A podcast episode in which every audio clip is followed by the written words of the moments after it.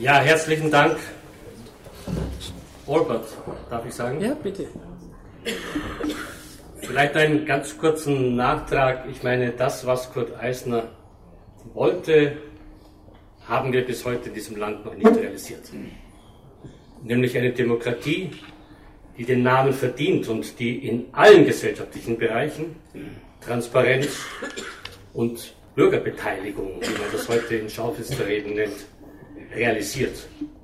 Und wir haben heute immer mehr eine Hinterzimmer-Eliten-Struktur und äh, eine formale Demokratie, die aber den Bereich der Wirtschaft bis heute noch nicht erreicht hat. Das wollte Kurt Eisner anders mit den Räten, die heute natürlich so diffamiert sind, ähm, wie das die äh, herrschenden ökonomischen politischen Kreise wollen und wie das auch leider die Medien mitmachen.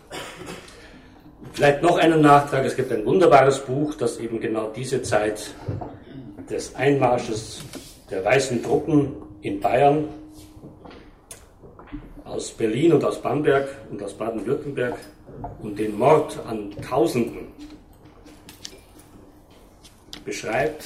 Ein Buch von Ernst Julius Gumbel, Vier Jahre politischer Mord, wo er gegenüberstellt, wie die einen freigesprochen wurden oder sich gegenseitig entschuldeten oder sich auf Mordlisten berufen konnten und die wenigen anderen wirklich für Jahre ins Zuchthaus gingen.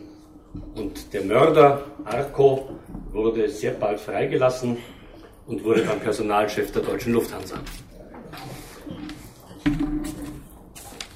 Vielleicht einen kleinen Schwenk dazu, was Kurt Eisner selber geschrieben hat in sehr früher Zeit, nämlich als 20-Jähriger in Berlin, gewidmet seiner ersten Frau.